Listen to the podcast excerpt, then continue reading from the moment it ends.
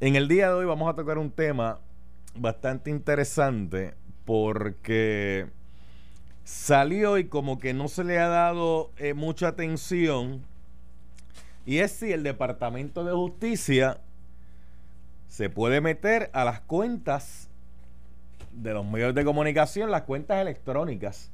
Y si puede hacer eso con un medio de comunicación, imagínese el ciudadano común y corriente de a pie Usted sabe que el Departamento de Justicia acudió al tribunal a pedirle a un juez una orden para ellos meterse en las cuentas de tres medios de comunicación. Universitarios los tres. Pero que sean universitarios no significa que no son un medio de comunicación legítimo. Porque Pulso Estudiantil es un medio legítimo. Y aquí, entonces, uno se pregunta, ¿cuál fue el delito o qué delito pudo haber cometido este medio de que un juez haya decidido dar luz verde a que intervinieran en las páginas cibernéticas de este medio. Mire, el problema no es lo que se publica en el portal que todo el mundo lo pueda ver. Porque obviamente si usted hace un post público, todo el mundo lo va a poder ver.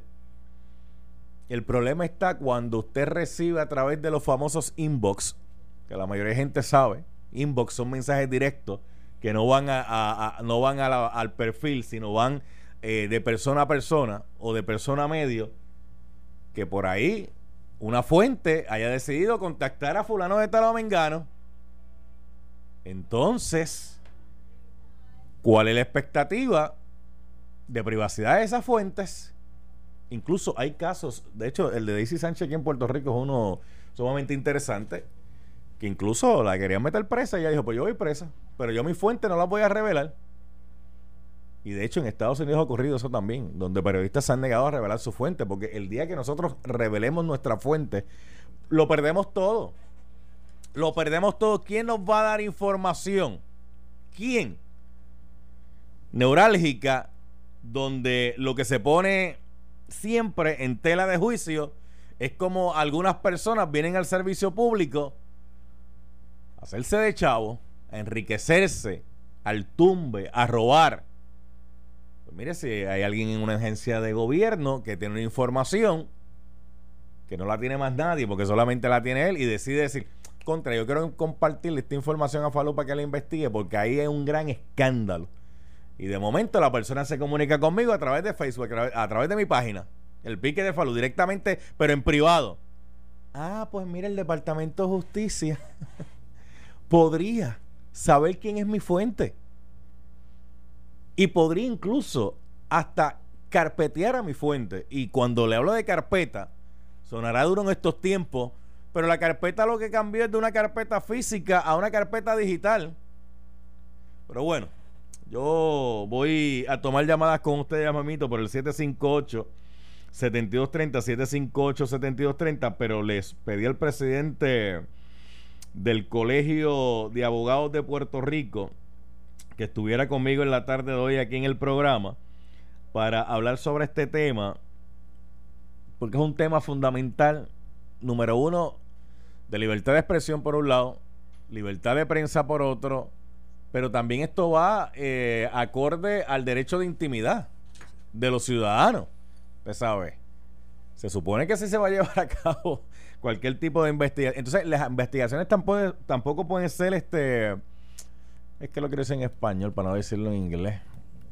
Expediciones de, de pesca. No pueden ser expediciones de pesca que ahora se le ocurrió al Estado decir, déjame ver quién le escribe a este y cómo le escribe y qué es lo que escribe, para ver si nosotros abrimos o no abrimos una, una investigación. Edgardo Román Espada, presidente del Colegio de Abogados, saludos. Esto también tiene que ver con los derechos civiles. Buenos pues, días. No, hay duda, tiene que ver con nuestra Carta de Derechos, el artículo 2 de la Constitución, sección 10. Para ser más preciso, tiene que ver con allanamientos, registros que tienen que ser ciertamente eh, registros razonables. Olvidaste incluir en el análisis introductorio, que yo creo que, es importante siempre empezar por lo fundamental, que esa orden se da en el contexto de un caso sin advertirle a las personas que pudieran verse afectadas, los administradores de esas páginas que se estaba haciendo. para que expresaran, porque si alguien quiere entrar a tu página, lo menos que debemos esperar es que tengas la oportunidad de decirle a un tribunal, tribunal, un momento, en esta página, en relación con los eventos que se quieren investigar, hay un video público, ahí está. Eh, en esta página, en relación con mi, el resto de mis funciones, hay un montón de comunicaciones confidenciales, íntimas, oye, similares en su naturaleza a una llamada telefónica. Es la versión moderna de una, llamada telefónica. Eh, y nuestra constitución prohíbe la intervención de llamadas telefónicas, pero también prohíbe los registros irrazonables que atenten contra el derecho a la intimidad. Tú recuerdas de Trías Monge, José Trías Monge, aquel juez del Tribunal Supremo de Puerto Rico que fue secretario de Justicia, miembro de la Constituyente, etcétera. Y Trías había resuelto un caso que decía que el derecho a la intimidad en Puerto Rico era de factura más ancha.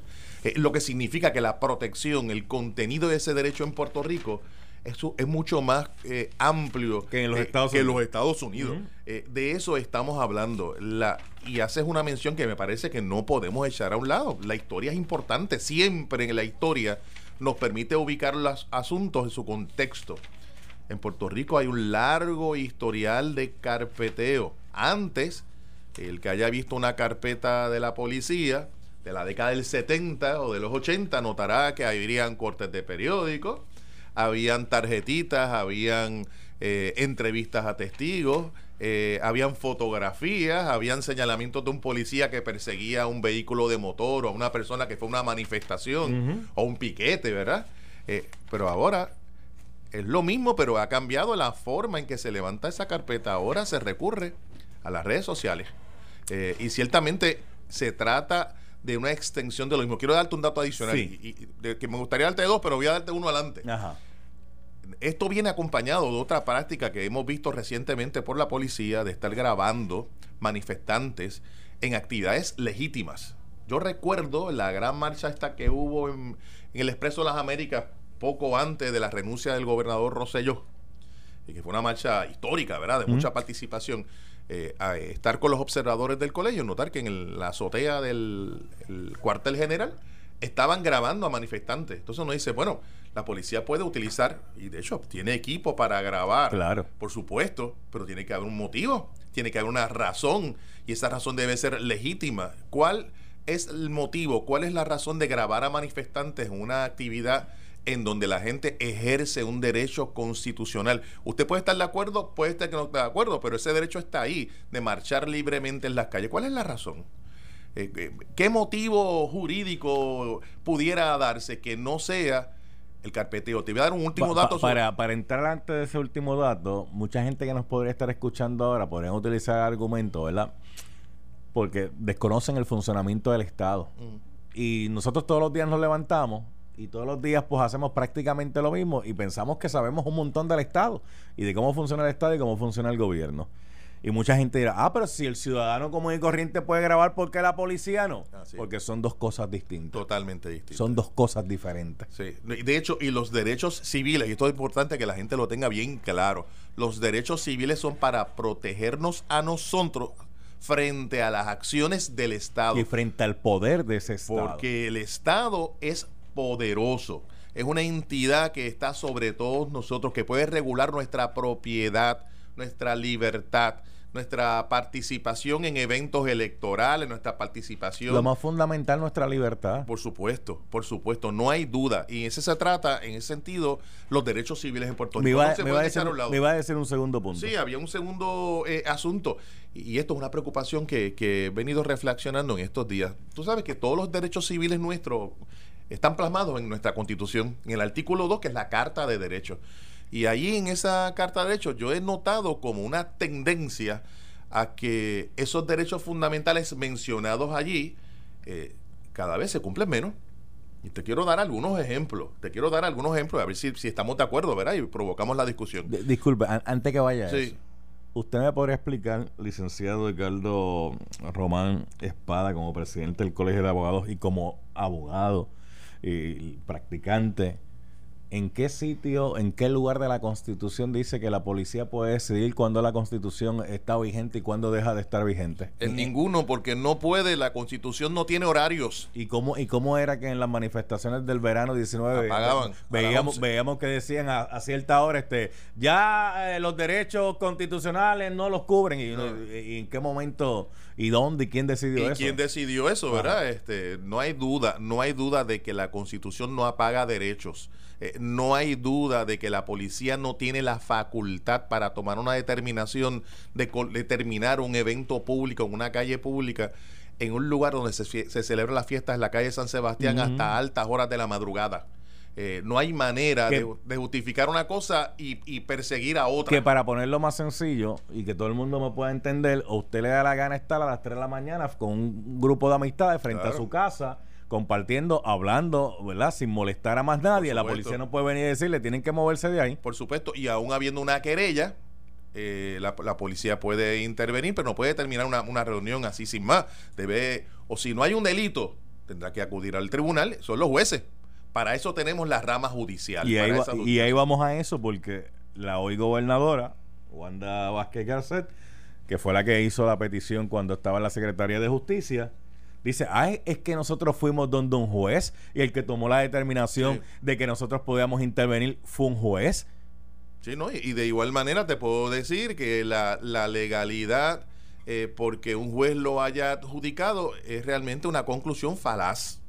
Eh, es insuficiente. Ese juez tuvo toda la prueba ante sí. Ese juez pudo recibir o discutir el asunto en el contexto de antagónico de un proceso judicial o fue una orden ex parte. Ex parte significa que fue la fiscalía solita. Ahí en, el escritorio del juez, fírmeme aquí, juez, con esa declaración jurada. Eh, hay unas presunciones que acompañan a cualquier orden judicial, y esto hay que decirlo, y es importante que la gente lo entienda. Una orden judicial se presume correcta, se presume legítima, pero la presunción aguanta prueba en contrario. Es el hecho de que un juez lo haya firmado no significa que sea legal. Eh, se presume que es legal. Y ahora, de hecho, venía para acá y leí que ya hay eh, los abogados eh, involucrados en este caso. Que van a hacer un planteamiento sobre la ilegalidad de esa orden y naturalmente de la ilegalidad viene acompañado de una consecuencia y es que la prueba obtenida de manera ilegal no puede ser utilizada en un proceso de justicia contra las personas que se pretendían utilizarla. Te decía hace un rato que tengo una gran preocupación y, y, estoy todavía en el marco, ¿verdad? En el contexto. Tenemos una constitución con una carta de derechos y hay una serie de derechos que están en esa constitución que hemos visto cada vez más lacerados. Te voy a decir algunos, voy a mencionarlo. Sí. El derecho a la, a la, fianza, que es el derecho más votado en la historia de Puerto Rico. Se ha votado cuatro veces. En el 51, en el 52, junto con el resto de la constitución. Recuerden que nuestra constitución la votó el pueblo dos veces porque el Congreso eliminó unas partes y luego pues se ratificó nuevamente por el pueblo. Y luego se recuerdan los dos eh, referéndum que hubo sobre el derecho a la fianza que se intentó quitarlo. En ambas ocasiones el pueblo lo avaló. Pues miren, ahora mismo el derecho a la fianza que requiere un que tiene un requisito de razonabilidad eh, está echado a un lado. Los casos de asesinato en Puerto Rico realmente no hay ningún derecho a la fianza, no lo hay. Eh, y eso es contrario a lo que decidió el pueblo en las urnas. Y cuando hablamos de la fianza, la fianza no es el castigo. porque hay mucha gente que dice, ah, lo que pasa es que métele 60 eh, millones en fianza porque y bota la llave. Y bota la llave. Eh, es que la fianza realmente lo que significa es como quien dice, un compromiso de que yo me voy a presentar ante las autoridades a enfrentar el proceso. Claro. Es una garantía de presencia de la, del acusado. Yo más que garantía le, planteo compromiso. porque yo puedo pagar la fianza y no necesariamente significa que me voy a presentar. habría, una, habría unas consecuencias económicas. Exacto, exacto. Eh, ciertamente, y, pero no es el único. Piensa en estos días, que es noticia que, que se ha discutido en todos los medios. En la Constitución aparece un derecho a la rehabilitación de los confinados. Y lo que hemos tenido este año es más de cuarenta y tantos confinados muertos en las cárceles. Muertos en las cárceles, con problemas muy serios, sobredosis, asesinatos, etcétera. Ahí la rehabilitación como que no está muy presente. El elemento ambiental, nuestra constitución dispone de una cláusula que tiene que ver con la protección ambiental. Eh, y el desastre ambiental que estamos viviendo en Puerto Rico es más que peligroso. Ahora sumamos a estos que acabo de mencionar y habrán otros adicionales el tema de las grabaciones irrazonables eh, utilizadas con un objetivo que nos parece que no se ajusta a la ley.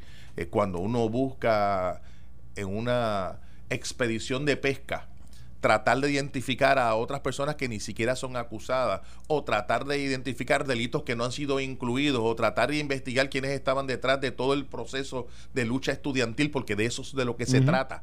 Eh, ciertamente ahí habría otra, otra afrenta. Porque, porque aquí realmente no era que querían investigar la página de, Pulso Estudiantil. No, por supuesto que no. Porque obviamente todo el mundo sabe quién maneja las páginas y todo el mundo sabe el trabajo que hacen allí. Claro. Lo que querían averiguar es posiblemente quiénes contactan, quiénes entran allí y a quién yo estoy buscando que posiblemente lo puedo identificar allí. Y, te quiero dar un dato que eh, Y ahora con esto de las redes sociales modernos, por ejemplo, cuando ocurrió el asesinato de la joven en Fajardo, Así es las primeras fotos que salieron de Jensen Medina no fue las que produjo el Estado, fueron fotos que la gente fue eh, a, las redes sociales, las bajaron y las empezaron a postear por allí. Así es, así es. Cuando le fueron las autoridades a identificar, oye, este fulano, ya todo el mundo decía, este fulano porque ese fue el que yo vi. Claro, claro.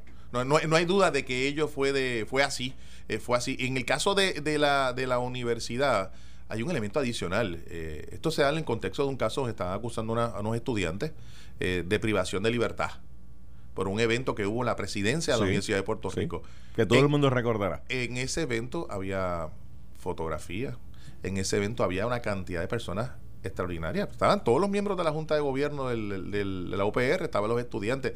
Hay testigos suficientes como para que establecer lo que quiera establecer, lo que se desee establecer, tanto para la defensa como para la fiscalía. No estoy adjudicando responsabilidades. Lo que quiero decir es que si la, la, fiscalía lo que quería era probar que estaban los estudiantes en ese salón, pues si tienen testigos, no hace falta hacer ninguna gestión adicional. ¿Qué estaban buscando? Me parece que es altamente irracional el establecer la, la orden que se hizo y espero y confío que el sistema de justicia tenga la capacidad eh, de corregir un error judicial. Eh, para eso tenemos el sistema de justicia, para eso hay unos procesos, unos procesos apelativos también, eh, y confío en que, se subsane ese. Pero, pero esto va un poquito más allá de esta petición, ¿verdad?, por parte de justicia, un juez, para poder entrar ahí. Todos recordamos que cuando ocurrieron las manifestaciones del primero de mayo, en aquel entonces Michelle Hernández de Freily era la superintendente de la policía y se había planteado que ellos iban a estar vigilantes a las redes sociales a ver qué la gente ponía allí. Para, para, para ellos, este, entonces uno dice, ¿cómo que la policía va a estar pendiente? E, eso va a estar monitoreando las e, redes e, sociales, eso es como, Sí, eso es como que yo me paro en una esquina, hablar con el licenciado, Ricardo Román Espada, y estemos hablando de cualquier tema, y un guardia se para al lado, dice, déjame escuchar, porque a lo mejor esto es la conversación que tienen ahí, en cualquier momento pueden decir algo que yo puedo intervenir, porque yo puedo decir que es delito, o que yo, o que yo inferí que podía ser la comisión de un delito. Eh, eh, claro, eh, como la policía no tiene trabajo, como en el país estamos en un país donde no hay delitos, donde hay otras cosas más importantes, pues ocupar a la policía para esto solamente se justifica desde una óptica y es la óptica del el carpeteo. Pero ahí vamos, porque fíjese que en esta situación que estamos hablando de la intervención por parte de las autoridades, la, la unidad que utilizan es la unidad de crímenes cibernéticos. Sí. Y la unidad de crímenes cibernéticos no está para eso. La unidad de crímenes cibernéticos está con otros propósitos. Así es. Y, de hecho, y, y la, el Departamento de Justicia, dirigido por la hoy gobernadora, a más de una persona, lo citaron allá cuando estaban en Miramar, ahí se han mudado allá al lugar, eh, por haber eh, colocado expresiones, lo que llaman posteado, ¿verdad? Mm. Eh, colocado expresiones antagónicas al gobierno en las redes sociales y yo conozco a más de uno, eh, que incluso fueron citados eh, en el Departamento de Justicia y ciertamente lo que se quería provocar eh, era una, un ambiente de intimidación contra el derecho de libertad de expresión de las personas porque no había delito alguno. no había delito alguno. Uno de los elementos, uno de los pilares, de la, digamos, del, del elemento fundamental de cualquier país que se dice democrático, es la libertad de expresión. Vamos a eso, porque la libertad de expresión es un derecho, pero no es absoluto. Ninguna, ningún derecho es absoluto. Ninguno lo es. Y, y, y, traigo eso porque por ahí hay una consigna de que eh, el derecho a la libertad de expresión es absoluto. Usted puede decir lo que usted quiera. No es cierto. Eso no es verdad. No. Usted Ahora no la- puede decir lo que usted quiera. Ahora, también es cierto decir que la libertad de expresión es la quinta esencia de la democracia. Pero ahí vamos a eso, porque en los Estados Unidos, eso sí han habido casos que se han ventilado. Sí, sí, hasta dónde uno le puede decir algo un funcionario. En este caso, casi siempre utilizan el presidente, porque al presidente uno le puede decir está perro muerto. Sí. Eh, eh, le puede decir. Una cosa es decirle perro muerto, otra cosa es decirle este, a ese. Son cosas distintas, pero este. Y siempre hay que evaluar el contexto en que se dice, el público que se dirige la expresión, la intención verdadera, porque sabes que la hipérbole, la exageración, es parte del derecho a, a la libre Y expresión. ustedes los abogados en eso son expertos lo- hipérboles. eh, claro, eh, eh, eh, yo creo que el país, a nosotros como país nos encanta la, la, la, la hipérbole, la exageración, llevar las cosas a sus extremos. Eh, es algo que disfrutamos, es cultural, digamos. Bueno, un ejemplo sencillo. Por ejemplo, me llama alguien de Cagua, de un barrio, una urbanización, y me dice, todo Cagua está sin luz. Exacto, eso Y es yo, muy- y, yo, y muy yo- y- ajá, y yo le pregunto, este, pero tú le diste la vuelta al pueblo. No, pero yo estoy sin luz. Si yo estoy sin luz, me imagino que todo el mundo está sin luz. Claro. Porque lo lleva a la exageración, porque si dice todo Caguas, Sí, sí, sí. va a haber más atención que si dice la urbanización esta de Cagua. Entonces, pues lo trata de exagerar para que le presten la atención. Por eso, sí, sí. Sí, no, yo, por eso viene la broma de la frase esta, te he dicho un millón de veces que no exageres. Exacto, exacto. Exacto, como si ya un millón. Pero de la misma forma que están haciendo esto con estos medios de comunicación, que nos puede pasar a cualquiera, incluso a nosotros aquí, al periódico, Al a la televisión, al, al que, sea. al que nos está escuchando, a los hijos A, de los que nos a eso, a eso a voy. todos. A eso voy. Porque hoy en día la gente son bien chévere con esto de la libertad de expresión. Yo entro a Facebook, entro a Twitter, entro a Instagram. Bueno, en Instagram es un poquito más complicado porque hay que poner fotografía, pero en Facebook y Twitter la gente dice, yo creo un perfil falso y yo por ahí zumbo todo lo que a mí me da la gana porque nadie me va a identificar. Eso no es cierto. Eso no es cierto. Inclusive hay gente que dice, pues yo lo voy a borrar. Eh, no lo van a encontrar, pues tampoco es cierto. este, y hay toda una tecnología eh, para rescatar archivos borrados en las computadoras, etcétera. Eh, lo hemos visto. Ah, va- vamos a esto. Y cuando el licenciado dice, aunque usted lo borre, alguien podría estar pensando, ah, yo le saqué una foto antes que lo borrara. Aunque no le saque la foto, la realidad es que eso siempre está dentro del aparato que usted utilizó Claro. para enviarlo. Y para eso hay unos técnicos que se le dicen este forenses, Sí. que van ahí, mire, a, a unos códigos que ni usted ni yo conocemos, pero que ellos saben cuáles son. Claro. O sea, evidentemente la libertad de expresión no puede ser utilizada para promover la comisión de un delito. ¿Verdad? No, el, el- cogen una ganga eh, de trasiego de drogas y, y de alguna manera toman los, los- la- las notas que hay en Facebook. Eh, bueno, pues eso es otra cosa, ¿verdad? Eh, porque ciertamente si son públicas, si hubo un motivo fundado para eh, obtener una orden, si el tribunal lo emitió, eh, De- si son razonables, pues fíjate que y se, di- se encuentra evidentemente prueba de, De- esa persona, no de otras. Déjeme tocar eso con usted un momentito. De las expectativas de privacidad que la gente tiene en las redes sociales. Si yo me comunico por inbox, ¿cómo se llama el de Instagram? Este, direct. Ah, ah DM. Este, o me comunico por un direct en, en tu- como el nombre que tengan. Privadamente, pues yo ahí puedo alegar que había una expectativa de privacidad porque era un mensaje entre punto A a punto B. Una llamada telefónica. Una llamada telefónica o un mensaje de texto. Exactamente. Ah, pero distinto es que yo me vaya al perfil público Claro. y escriba algo allí porque ya yo mismo al ponerlo público estoy renunciando a la privacidad. Claro. Claro. ¿Es así? Sí, pero, pero aún así, aún así, para que el Estado obtenga una orden válida, tienen que darse cuatro elementos.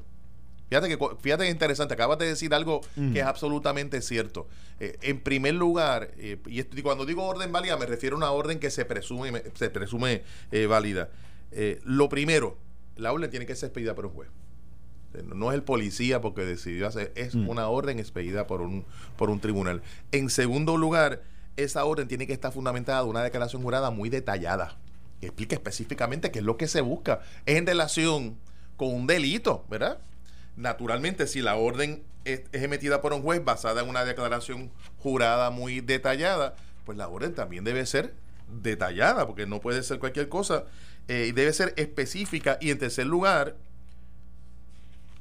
es que haya una causa probable, o sea, que, la, que, el, que el tribunal determine que haya una causa probable de que ese, ese material, esa, esa información, pues es pruebe o sea parte de la prueba de la comisión de algún delito. Fíjate que, que no es cualquier cosa. Eh, no es poner una expresión o una foto y ya. Eh, es que tienen que darse una serie de elementos para que esa, ese allanamiento, producto de una orden judicial, se presuma válido. Aún así, aún así, una parte puede ir a un tribunal y tiene todo el derecho a hacerlo, a impugnar la orden y a impugnar el resultado de ese allanamiento. Y el tribunal tendrá que recibir la prueba, escuchar los testigos, lo, todo lo que hace un tribunal en una adjudicación justa, una adjudicación que sea imparcial y determinará lo que tenga que determinar. Así que habrá casos en donde habrán órdenes en relación con Facebook o Twitter o Instagram eh, que podrán ser válidas y otras que no. a, mí me parece que estas no. Voy, voy a hacer la pausa, pero licenciado, Échese para acá un momentito, ahora que estamos hablando de la expectativa de privacidad y todas esas cosas. El Telegram salió público. Alguien publicó todos los mensajes porque se encargó de guardarlos y sacarle fotos. Y eso le costó el puesto a un gobernador. Ah, y a porque, funcionarios. Porque realmente no era eh, solamente eso. Eso fue la copa que prácticamente colmó, la gota que colmó la copa. Y le digo el gobernador porque es la, persona de mayor poder en, nuestro sistema, ¿verdad? Claro que hubo otros funcionarios que también le costó el puesto, pero hay dos personas que le han pedido al tribunal de que ellos no quieren entregar su teléfono porque ellos tienen una expectativa de privacidad allí. Y además. vamos a tocarlo cuando, cuando regresemos. Hay algo adicional en relación ah, a pues, Ah, pues vamos mire, a vamos a la pausa. Regresamos con el licenciado Edgardo Román Espada, el presidente del Colegio de Abogados. Y vamos a tomar llamadas de ustedes por el 758-7230, 758-72. ¿Tú me estás stalkeando, Pancho? ¿Tú sabes lo que es stalkear, verdad? Solo que los muchachos dicen que se meten a las páginas a chequear lo que la gente está escribiendo y seguirlo. vamos a la pausa y regresamos en breve. En breve regresamos con el más picante de las tardes. Luis Enrique Falú en el escándalo del día por Noti 1630. Bueno, estamos con el licenciado Edgardo Román Espada, presidente del Colegio de Abogados. Comenzamos hablando, ¿verdad?, sobre este caso que llamó la atención a todo el mundo, donde el Departamento de Justicia pues le pidió a un juez intervenir en las cuentas de unos medios eh, de comunicación universitarios. Pues eso ha levantado la bandera, ¿verdad? Hasta dónde puede llegar el Estado. Pero cuando fuimos a la pausa, yo le hablé al licenciado referente a la expectativa también de privacidad que están alegando Elías Sánchez y Fonte y Edwin Miranda en el famoso caso este de el chat de Telegram, Telegram, que ustedes saben que pues justicia le pidió el teléfono eh, a varios de ellos fueron voluntariamente lo entregaron, pero el licenciado Elías Sánchez y Fonte y Edwin Miranda está diciendo, no, espérate un momentito, porque ahí podrían estar violentando mi expectativa de privacidad. Y, además estaban planteando, yo pude, ver uno de los documentos, eh, el derecho que tiene todo ciudadano a la no autoincriminación. Eh, porque en un teléfono aparecen muchas cosas bueno, el teléfono inteligente, tú sabes que ahora hay eh, fotografía, video, textos, eh, aparece con quien uno está conversando, pueden aparecer grabaciones. Eh, y ciertamente ellos hicieron ese planteamiento, yo no, que no tengo la obligación de manera voluntaria entregarlo, eh, y el tribunal no debe expedir una orden para que se entreguen. Y esa es la controversia que hay. Es una controversia muy interesante. deje, plantear algo ahí que usted trae muy interesante, porque mucha gente dice, pues un teléfono inteligente, pues aparecen mensajes de texto, eh, pero también aparecen grabaciones. Y mucha gente dirá, grabaciones, pero ¿dónde? Mire, cuando usted coge el WhatsApp, o el Telegram o alguna de estas aplicaciones que tienen mensajería de voz y usted aprieta el botoncito y graba un mensaje y se lo envía a un tercero, ahí eso queda ahí registrado. Eso queda registrado y a veces es un video, a veces unas fotografías, eh, textos. es decir, los teléfonos inteligentes son eso, son un teléfono con una capacidad extraordinaria en varias maneras y vías de comunicación y ciertamente eh, esa, esa situación pudiera eh, llevar a, una parte a enfrentar la posibilidad de que entre esas declaraciones o expresiones haya una autoincriminatoria, ¿verdad? ¿Cómo así? Pudiera ser, pudiera haber alguna expresión de la persona que, que sea utilizada en su contra como parte de la prueba eh, para demostrar que cometió algún delito. ¿verdad? Y, la, y todo ciudadano, no digo esto, sino todos, incluyéndolos a ellos y a los que nos escuchan, tenemos el derecho a no autoincriminarnos. Eh, y eso es uno de los planteamientos que está. No digo que es el que van a. no digo que así se va a adjudicar la controversia. Yo no sé cómo la van a adjudicar finalmente. Reconozco que es una controversia, a mi parecer, eh, novel.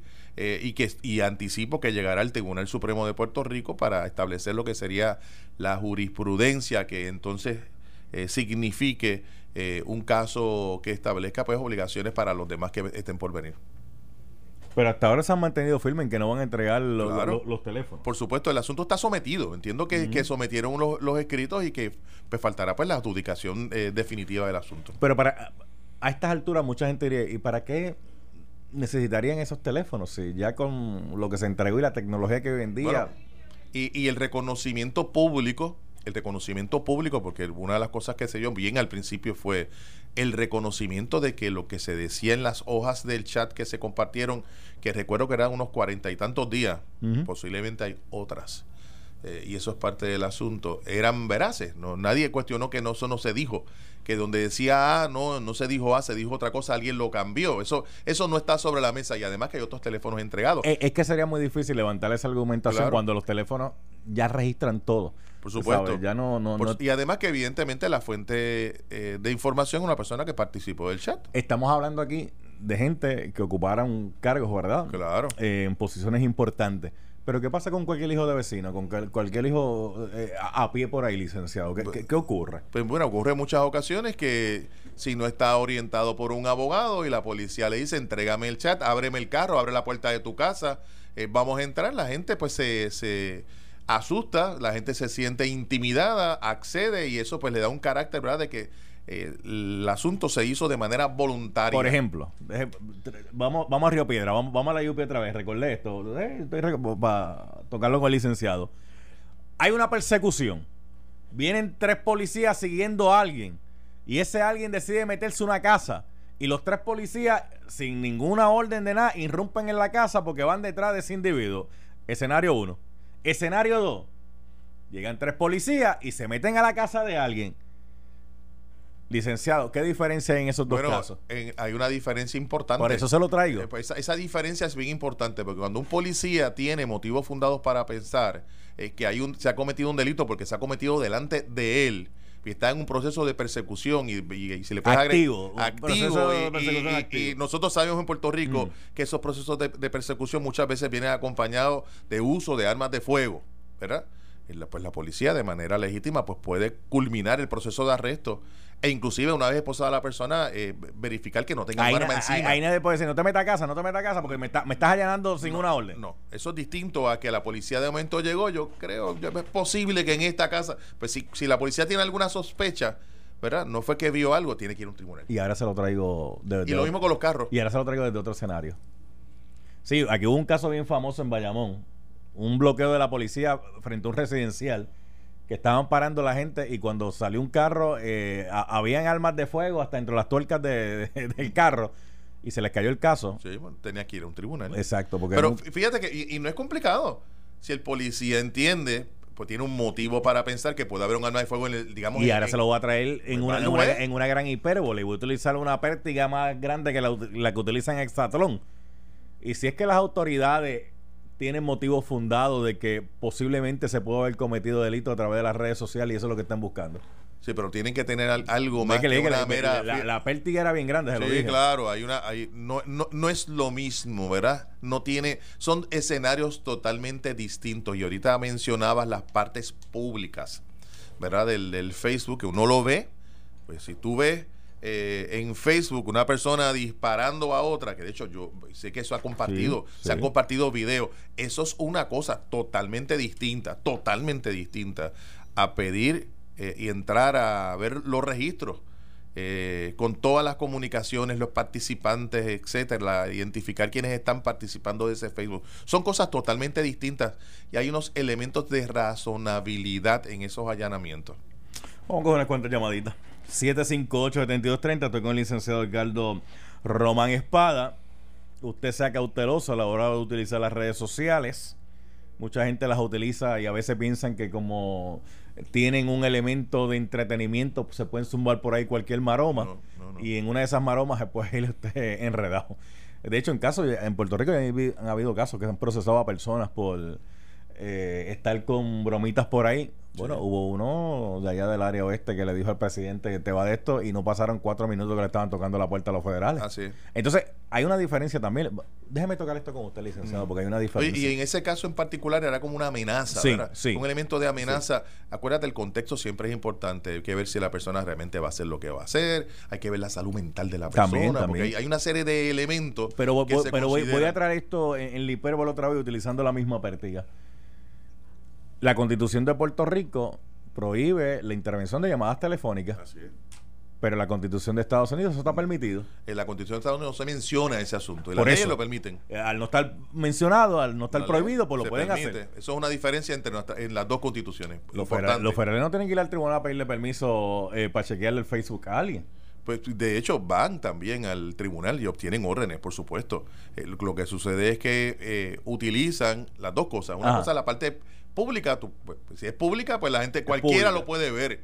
Eh, pero si quieren algo más, van a un tribunal. Y entonces ellos también tienen un recurso que en Puerto Rico eh, no existe, que es el gran jurado. Eh, y en el gran jurado se obtienen órdenes de allanamiento. Y ciertamente es un proceso donde es el fiscal y el tribunal, no hay ninguna, ninguna otra parte. Claro, naturalmente, en Estados Unidos también se dan grandes controversias sobre la capacidad de intervención que tiene el Estado sobre asuntos íntimos de, los, de la ciudadanía. Y eso tiene también sus consecuencias jurídicas. Vamos aquí, va- va- vamos aquí. 758-7230, buenas tardes. Salud, buenas tardes. Carlos Soto de Bayamón. Sí. Licenciado, le voy a formular una pregunta. Si uno está viendo una situación y saca el celular y graba audiovisual o el sonido, ¿eso es legal o no? Porque es que Dependiendo se del me sitio. dice que eso es inconstitucional. No, no, no, no, no, no. no de- de- permítame explicarle algo. Si usted está en la plaza de Bayamón o en el parque de béisbol, es decir, un lugar Público. abierto, público, donde no hay ninguna expectativa a la privacidad, en ese caso usted puede grabar lo que usted quiera. Yo se lo voy a complicar más. Ahora, si está en un baño y está grabando una dama, ¿verdad? Ah, sí. Eso es otra cosa. Sí, No, pero yo ¿verdad? se, yo se lo voy a complicar más. Yo se lo voy a complicar más. Deja ver si puedo. Vamos a ver. esto. Siempre hay espacio para complicar No, las voy, voy a ver. Yo, yo, yo cogí unas técnicas con Gordon y me puedo ayudar a esto. Vamos a ver en qué curva. Por ejemplo, mire. Yo estoy en la plaza pública y se formó ahí un zaperoco. Y saqué el celular y empecé a transmitir, pero estamos en un lugar público abierto. Eso es una cosa. Ah, pero yo estoy en una acera frente a una casa y dentro de esa casa hay un hombre discutiendo, peleando con otra persona o hay una agresión o algo y yo desde afuera con mi celular empiezo a grabar para allá adentro. Y escucha y tienes el sonido por lo menos, ¿verdad? Lo que, lo que se pueda apreciar. Fíjate que en ese caso estás en un lugar público, estás escuchando un sonido que se recibe en un lugar público. Ahí no hay- ese sonido no tiene ninguna expectativa de privacidad. Ahora si brincaste, vamos a Mm. Va- vamos, vamos a complicar. Y si no hubiese sonido, si Pues, lo único que grabé fue la imagen. Desde, la, desde afuera tú puedes grabar una, una propiedad, sí.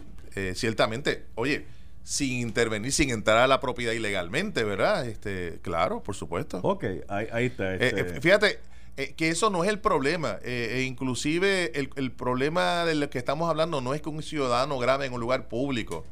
El problema es que estamos hablando del Estado. Yo se lo traigo por ahí porque, licenciado, chepa acá.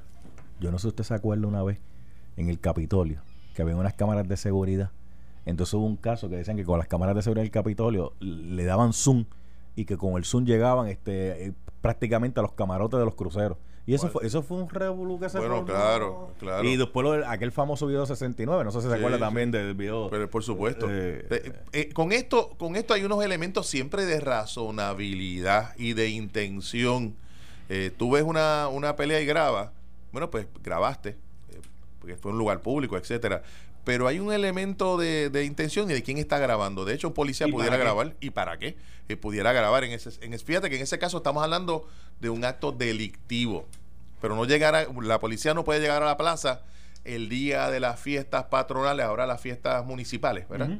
Eh, a grabar a quienes están jugando en las picas, porque sí, eso tampoco, eso no puede ser. ¿verdad? Bueno, mire, nos vamos a despedir ya, pero hay una actividad que ustedes están Sí. eh, realizando, pero ya que usted mencionó la pica, siempre póngale dos en la línea del 24, por, dos en la línea del 24 por aquello de Pancho. pues, Uno nunca sabe si cae un- un- una bolita pegado. Sí, mira, el, el miércoles que viene, el miércoles 16, eh, a las seis y media de la tarde en el colegio tenemos una actividad abierta al público en general. Queremos discutir con los eh, gremios de la prensa el tema de la presencia de cámaras eh, en los tribunales. Entonces hemos invitado al presidente del Overseas Press Club, a la presidenta del colegio, del perdón, de la Asociación de Periodistas, Damari al- Damari Suárez Suárez, y sí, Luis Guardiola. Luis Guar- Guardiola. Hemos invitado a la presidente de la de la Asociación de, de Fotoperiodistas, eh, a una persona, Mayra Rivera, que es la representante o que, que ha trabajado con el tema de derechos de víctimas de delitos, queremos también ese ángulo, y a la licenciada Wanda Valentín Custodio, que es la presidenta de nuestra Comisión de Derecho Penal, para conversar, para dialogar y para discutir, ¿por qué no? Para discutir eh, este tema que es un tema de, de actualidad, ¿no? Y poder entender la naturaleza de quienes quieren grabar y para qué y qué consecuencias tendría ello para los derechos constitucionales, incluyendo los de un acusado de delito. Porque ahora mismo la controversia gira en torno a publicidad excesiva cuando eh, desde el inicio, desde las vistas preliminares, se comienzan a transmitir y el- los planteamientos que están haciendo los abogados, oye, es que se convierten en mini juicio y cuando llega la hora de la verdad del juicio, ¿No va a haber jurado? ya, ya, ya está adjudicado, ya no va a Oye, haber... En el caso de la hoy gobernadora, no fue ni siquiera en vista preliminar, fue la regla 6. Ujú. No era ni siquiera una acusada, era una ciudadana que enfrentaba un proceso para determinar causa para el arresto. En el caso este de Jensen era un ciudadano que enfrentaba un proceso para determinar causa para un juicio. No era un acusado todavía, ahora sí lo es. Y luego se intentó en la vista de lectura de acusación, que no se dio, eh, y ahora está el tema de la, del juicio en su fondo. Licenciado Edgardo Román Espada, gracias por estar con nosotros. Para aquí. mí un placer.